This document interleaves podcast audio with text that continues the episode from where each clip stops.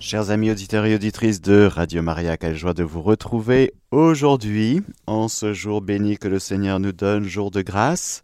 Cette journée nous est donnée comme un don et cette journée est directement liée, directement liée au dessein de Dieu, au dessein éternel de Dieu qui doit s'accomplir à travers une temporalité un itinéraire que nous avons à parcourir sur cette terre, connecté au ciel.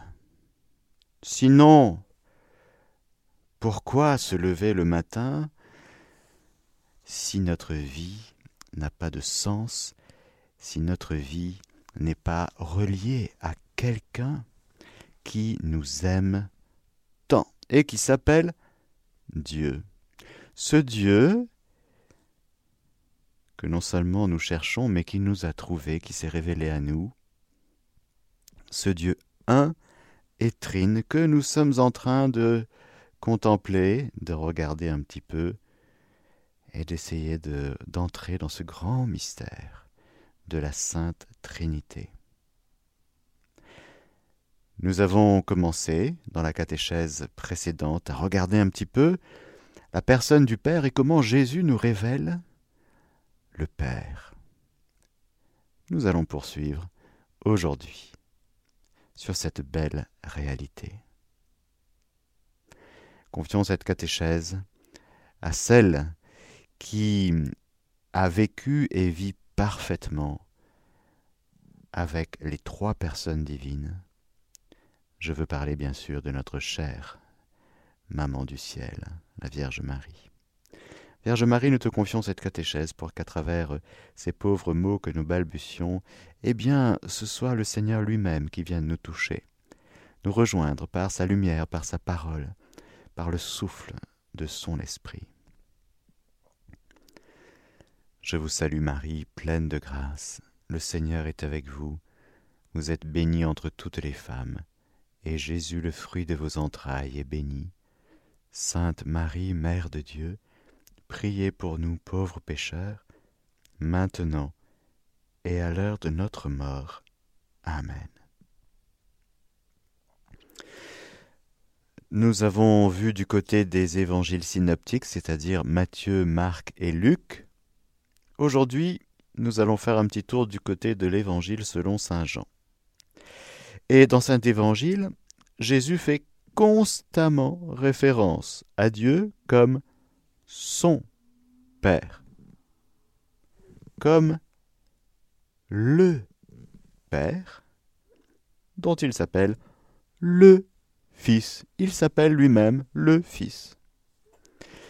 C'est tout à fait particulier, et dans l'Évangile selon Saint Jean, c'est vrai que 261 fois, c'est vrai dans le Nouveau Testament,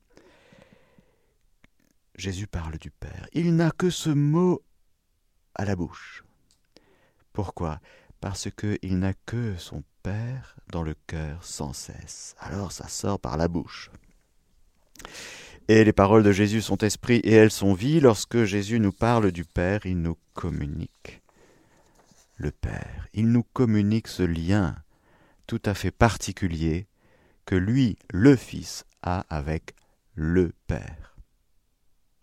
Et la première fois qu'il parle de Dieu comme son Père, c'est à Jérusalem, pour la première Pâque, devant les vendeurs du temple, à qui il dit Enlevez cela d'ici, les vendeurs de colombes. Ne faites pas de la maison de mon Père, la maison de mon Père, une maison de commerce. Jésus prend le temple de Jérusalem pour la maison de son Père. Waouh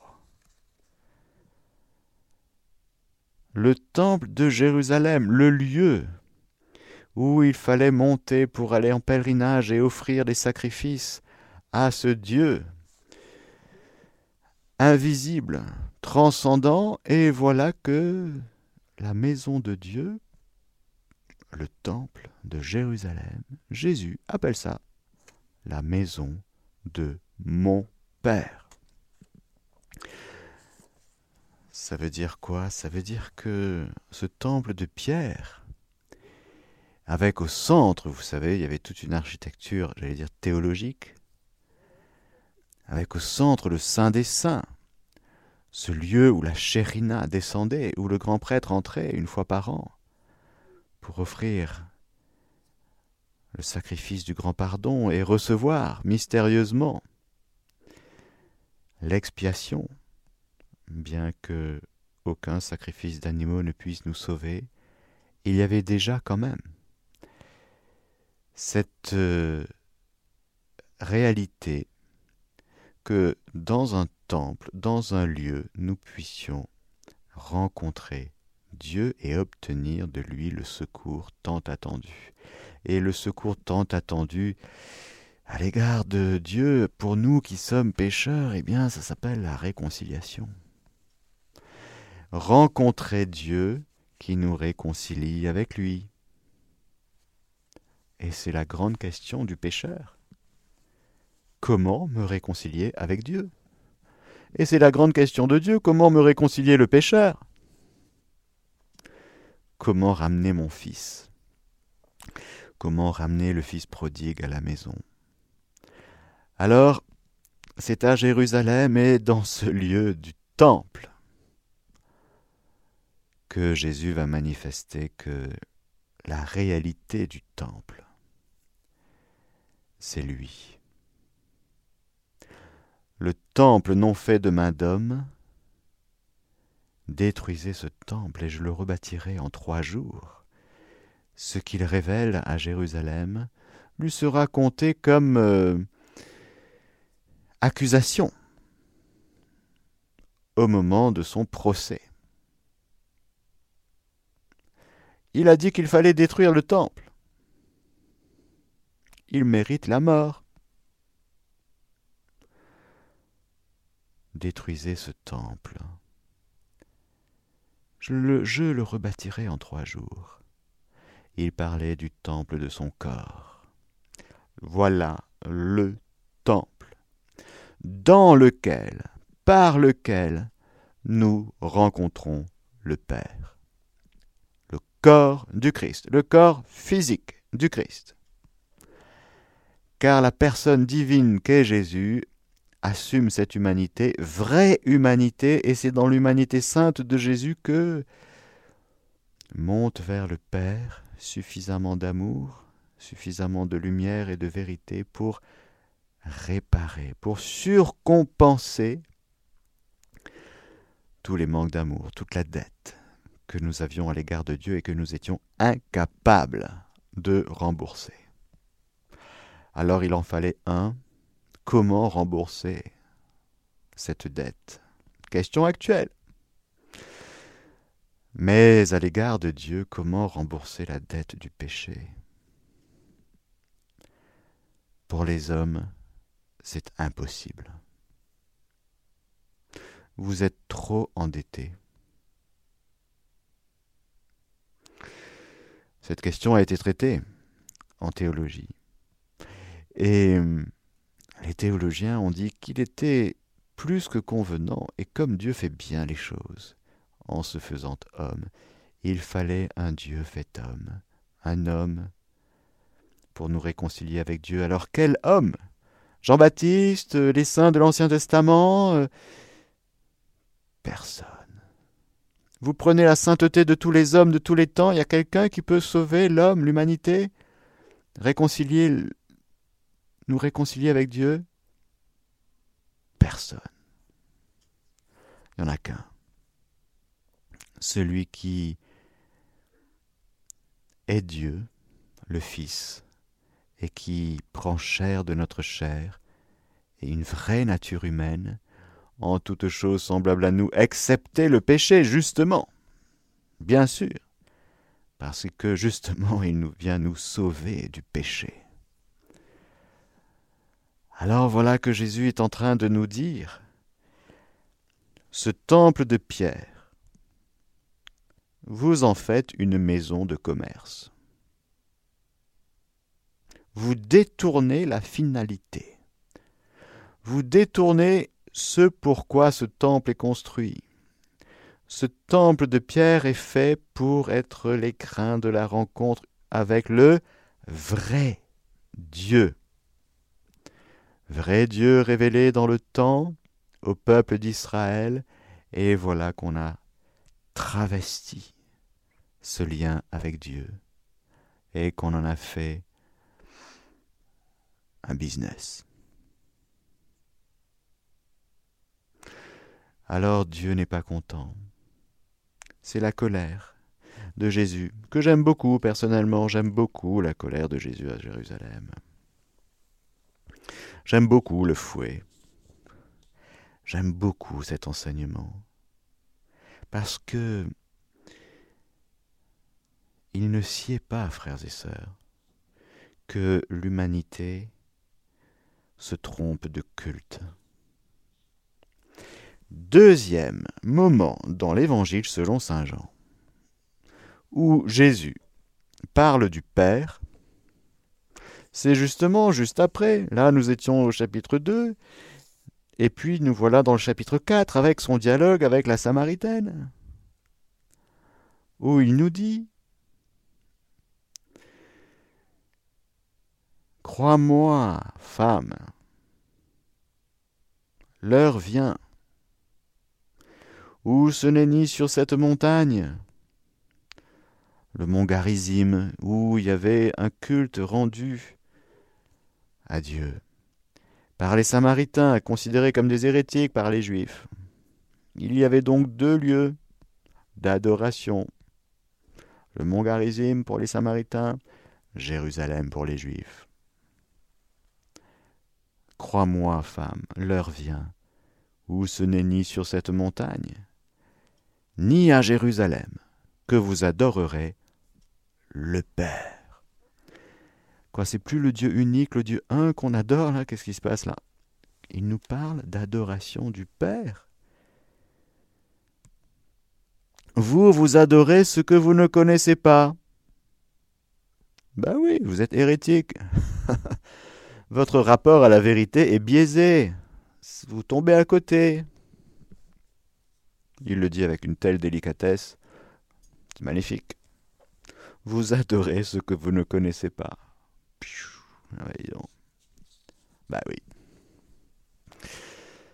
Nous, sous-entendu les Juifs, nous adorons ce que nous connaissons, parce que de fait, le peuple d'Israël, bien que il est il soit un, peuple à la nuque et qu'il ait parmi son des membres complètement tordus.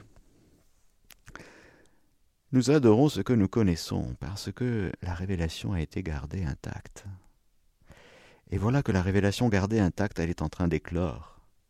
Ce Dieu unique et un, il est clos. Il dit voilà, il y a le Père.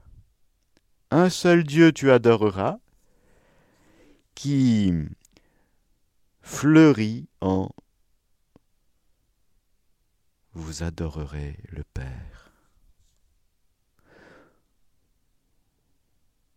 Le salut vient des Juifs, car le salut vient des Juifs. Mais l'heure vient, et c'est maintenant, où les véritables adorateurs adoreront le Père en esprit et en vérité car tels sont les adorateurs que cherche le Père.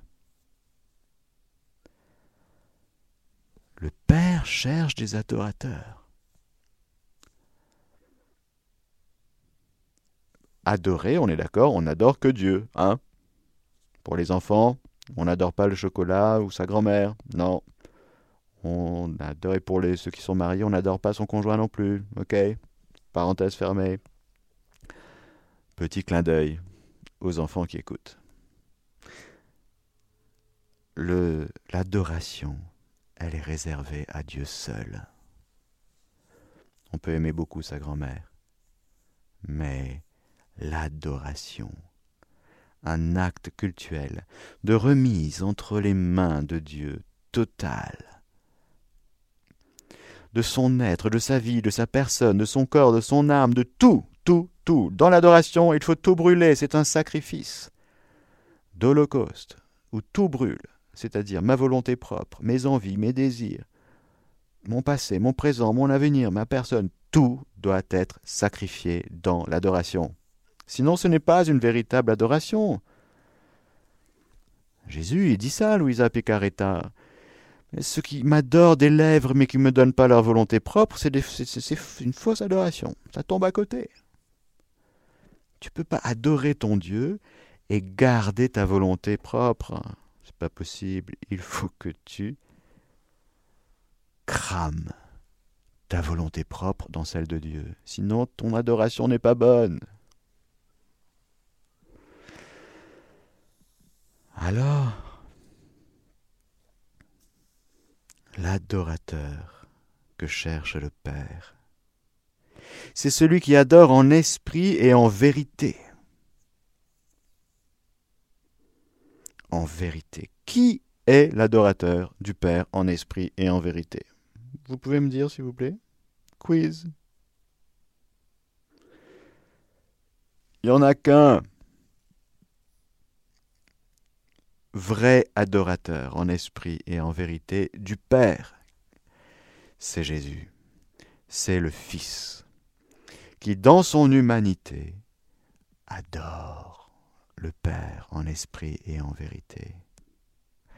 Toute l'adoration de la créature Marie, Vierge Marie, toute l'adoration de l'Église, toute l'adoration des croyants, toute l'adoration de tous les hommes de tous les temps a comme principe, source, force, l'adoration du Fils vers le Père. Père, entre tes mains, je remets mon esprit. Est-ce que vous connaissez un acte d'adoration plus puissant que celui-là, frères et sœurs? Cherchez. Vous ne le trouvez pas. Il n'y en a pas. Père. Qui parle? C'est le Fils. Le Fils du Père. Et quand le Fils s'adresse à son Père, il est toujours exaucé, il est toujours écouté.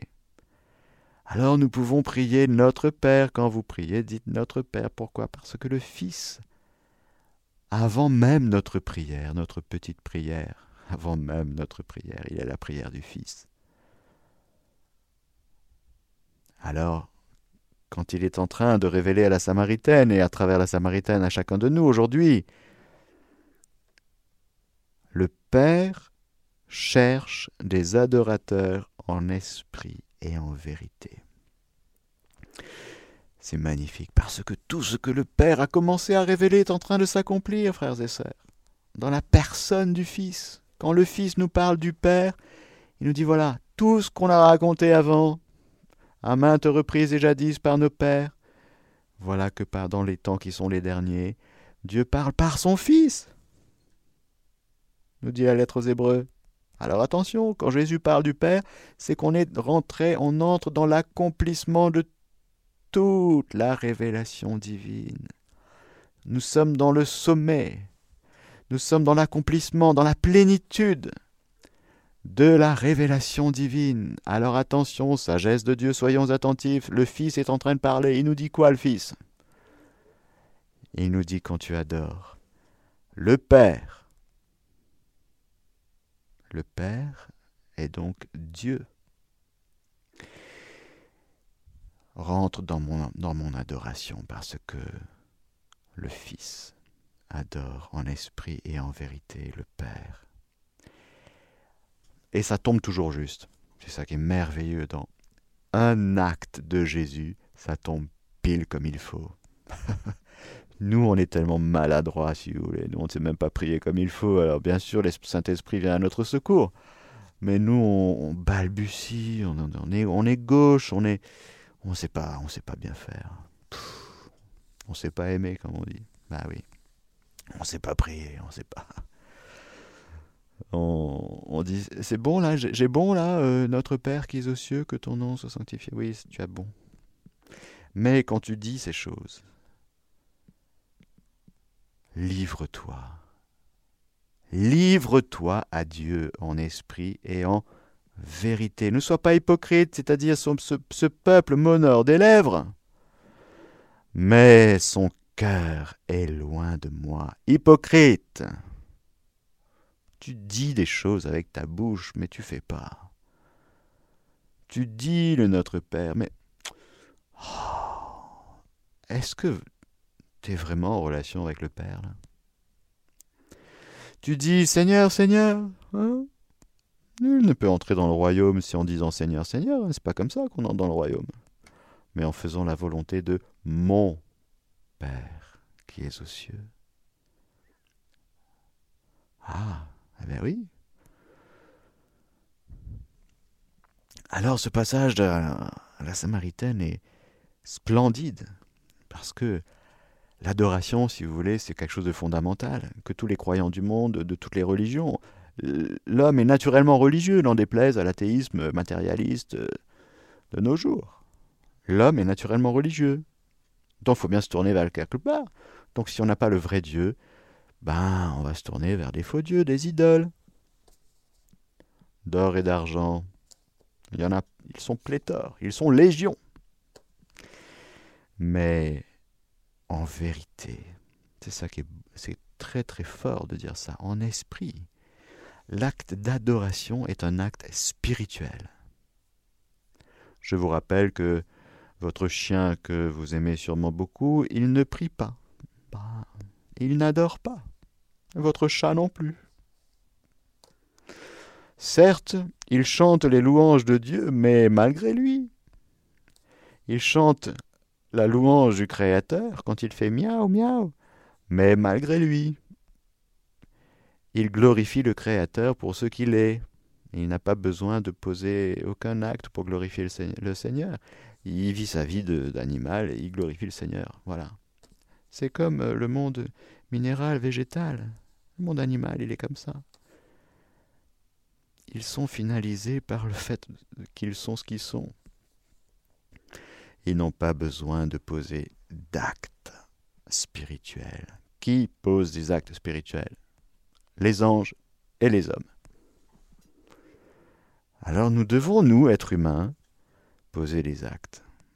Un acte d'adoration est spirituel. C'est le propre de l'homme. Le propre de l'ange aussi, qui lui n'a pas de corps physique et qui a posé son choix pour toujours, nous y reviendrons. Nous, êtres humains, dans le temps comme ça, comme on est, eh bien, on peut le matin, si vous voulez, ah oui, Seigneur, je te donne toute ma vie, je te donne toute ma journée, je te donne mon travail, je te donne mon, conjoint, mes amis, tout, ma santé, tout, tout, tout, tout. On donne tout, si vous voulez. Hein. On est grossiste le matin, négocie, détaillant euh, l'après-midi, puisqu'on a tout repris dans le détail, vous voyez. Ah, je te donne mes peurs. Et puis, et puis à 10h du matin, on est déjà paniqué parce qu'on a écouté un flash info. Et, ah Seigneur, je te donne mon avenir, mon avenir, je te fais confiance, je te fais confiance, je te fais confiance totale, totale, 100%, 100%, 100%, ça c'est 7 heures du matin. À 11 heures, t'en es où? Pourquoi? On est dans le temps, c'est-à-dire qu'il nous faut répéter des actes. L'acte d'adoration qui consiste à s'en remettre entièrement entre les mains de Dieu est un acte d'abord naturel car l'homme étant naturellement religieux, se tourner vers une, réalité supérieure, hein, plus intelligente, en plus au principe et à la finalité de tout ce qui est, c'est plutôt intelligent d'adorer. C'est plutôt bête de ne pas adorer. Hmm. Confère Romains 1 et plusieurs autres passages dans la Bible. Mais le problème, c'est que en cours de route sur ce, cette réalité d'adoration, on peut se tromper. Le rapport à la vérité est très important. On peut se tromper de Dieu. On peut mettre des créatures au niveau de Dieu. On peut tomber dans les idéologies, on peut tomber dans toutes sortes de trucs. Et vénérer, avoir un rapport de vénération à l'égard de choses ou de réalités qui ne sont réservées qu'à Dieu. L'adoration est réservé à Dieu et à Dieu seul. Un seul Dieu tu adoreras. Ça, c'est l'adoration naturelle. Et là, que se passe-t-il? Jésus nous dit, c'est très bien l'adoration naturelle. Mais là, je te fais rentrer dans la vie même de Dieu. Je te fais rentrer dans mon adoration, à moi, celle du Fils. Et c'est une adoration en esprit et en vérité. Là, tu es tout le temps chez le Père. Ça tombe toujours juste. Tu, ne quittes jamais le Père. Si tu adores le Père avec moi, ce sera que du bonheur tu seras tout le temps dans la lumière. Car celui qui fait la vérité vient à la lumière. Alors, adore le Père avec moi. Hein Lâche ta petite adoration sympathique euh, qui est assez bancale, parce que quand tu es fatigué, t'arrives plus. Hein? Puis quand t'as des soucis aussi. Hmm.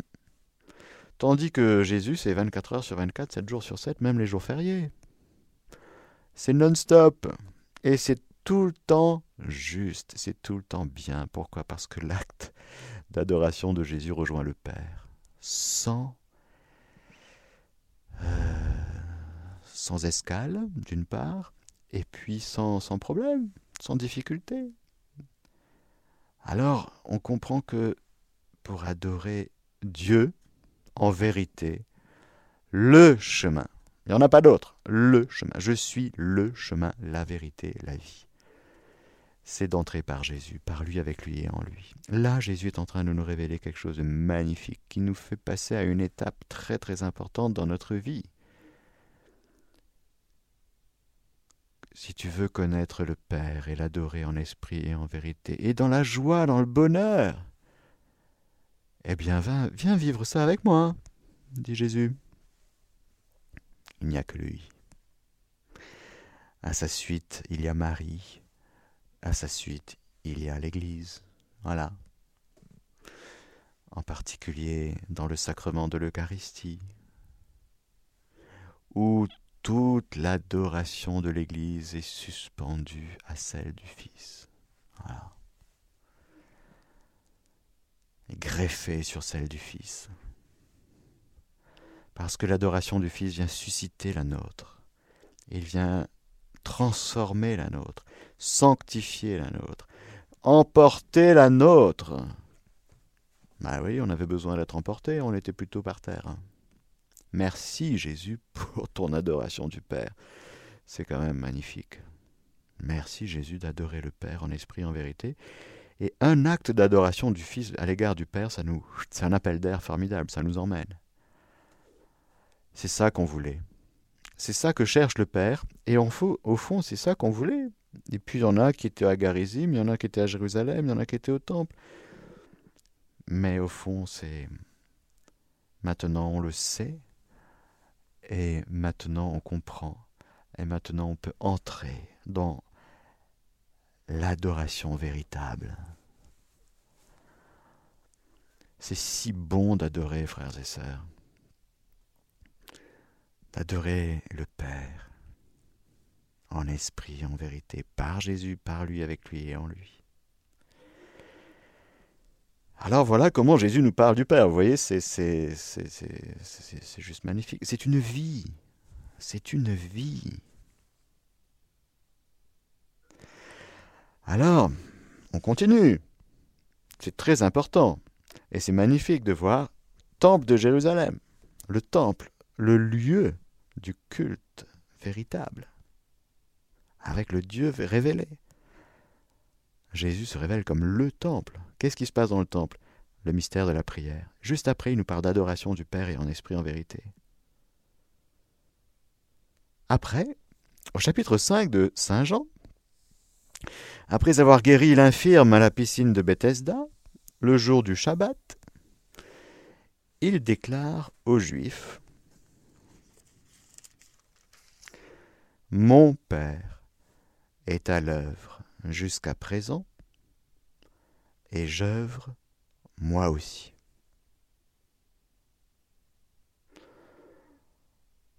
Euh, eh bien, ils ont tout compris, figurez-vous. Nous, peut-être, euh, venant du paganisme, on ne comprend pas bien toutes ces choses de Shabbat, euh, parce qu'on est, euh, on, revient de loin, on ne vient pas du monde biblique, puis voilà. Mais pour les Juifs, ils comprennent tout de suite. C'est Shabbat. Qu'est-ce qui se passe le samedi?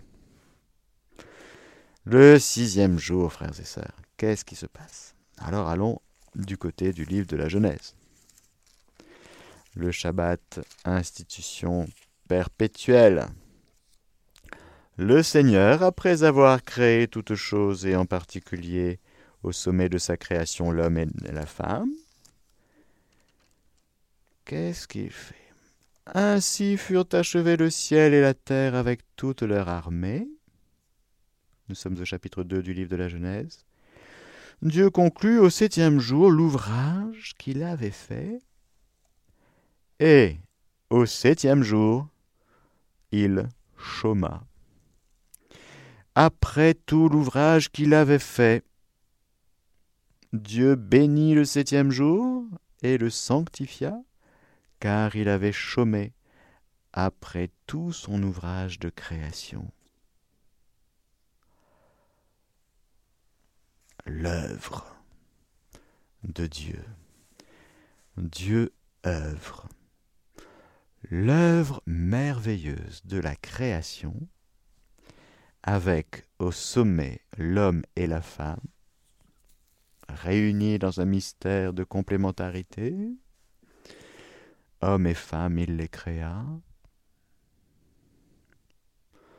Aujourd'hui, on insiste sur le et. Hein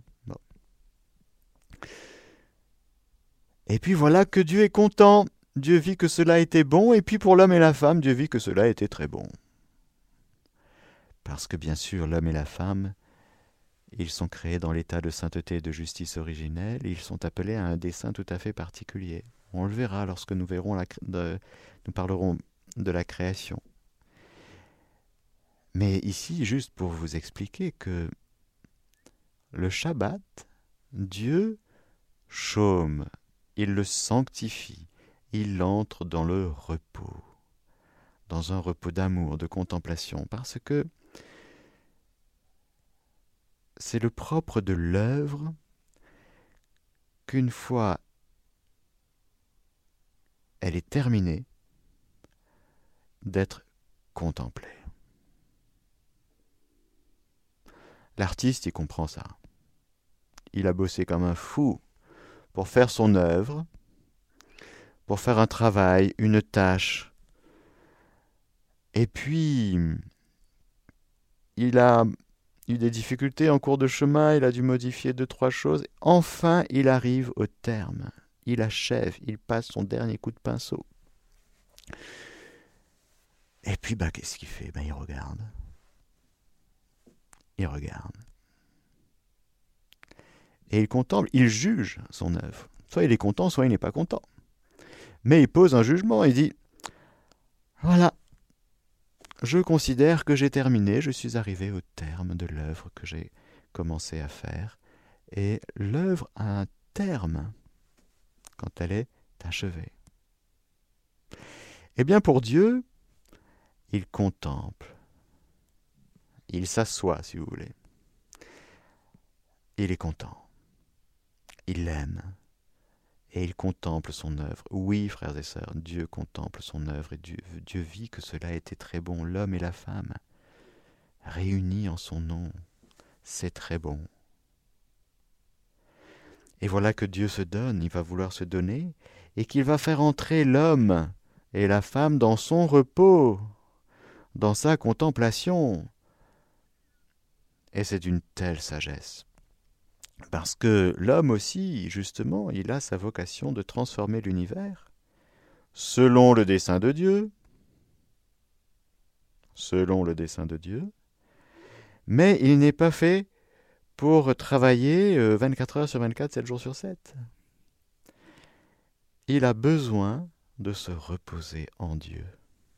Et dans le temps, il y a cette sagesse de Dieu du repos. Alors pour nous, chrétiens, c'est le repos dominical. Pourquoi? Parce que non seulement l'œuvre de la création, mais l'œuvre de la rédemption est achevée. Tout est accompli, tout est achevé. Jésus ressuscité nous emmène dans son repos du victorieux, parce qu'il y a eu un combat, une autre œuvre, celle de la rédemption. Gros combat, gagné. Est-ce que nous croyons nous pouvons rentrer dans le repos du ressuscité et contempler la victoire de Dieu dans notre vie? Alors quand Jésus parle aux Juifs et qu'il dit le jour du Shabbat, Mon Père est à l'œuvre jusqu'à présent et j'œuvre moi aussi, ils comprennent tout de suite qu'il se prend pour Dieu. Mon Père et moi, jour du Shabbat, tu oses nous dire ce genre de choses. Aussi les Juifs n'en cherchaient que davantage à le tuer, puisque non content de violer le sabbat, il appelait encore Dieu son propre Père, se faisant l'égal à Dieu. Il se prend pour Dieu, Jésus. Ben oui. Il se prend pour ce qu'il est. C'est très violent. Ce chapitre 5 de, Saint Jean est très violent pour euh, des oreilles juives, non averties, non préparées. Et hum, pourtant si importante parce que si Jésus dit ces choses, c'est pour qu'elles puissent être accueillies. Et parmi la foule, parmi les auditeurs, il y en a quand même quelques-uns qui sont touchés. Alors, entre les versets 19 et 47, tout le reste du chapitre 5, Jésus va enfoncer le clou. Eh il va révéler la profondeur de sa relation au Père. Ce Père qui l'a envoyé, qui l'a envoyé, qui l'aime, qui a tout remis dans sa main, dont le pouvoir de donner la vie, notamment de ressusciter les morts, d'exercer le jugement selon ce qu'il entend du Père. Alors là, c'est d'une extrême violence. Et donc Jésus va recevoir beaucoup d'opposition à ce qu'il est en train de révéler. Il y a un durcissement, des cœurs qui s'endurcissent parce que ces paroles sont trop dures. Qui peut les entendre Voilà, chers amis auditeurs, pour ce que le Seigneur peut-être voulait nous donner aujourd'hui dans cette catéchèse. Nous allons poursuivre notre parcours, nous allons continuer dans l'Évangile selon Saint Jean la prochaine fois, parce que je m'aperçois que c'est d'une telle profondeur que cela nécessite qu'on s'y arrête, qu'on prenne notre temps pour entrer davantage dans justement la profondeur de la révélation du mystère de la Sainte Trinité, du mystère du Père, de la personne du Père en particulier Amen. Eh bien, que le Seigneur continue à nous bénir et qu'il nous bénisse maintenant, qu'il vous bénisse, chers amis auditeurs, le Père, le Fils et le Saint-Esprit. Amen.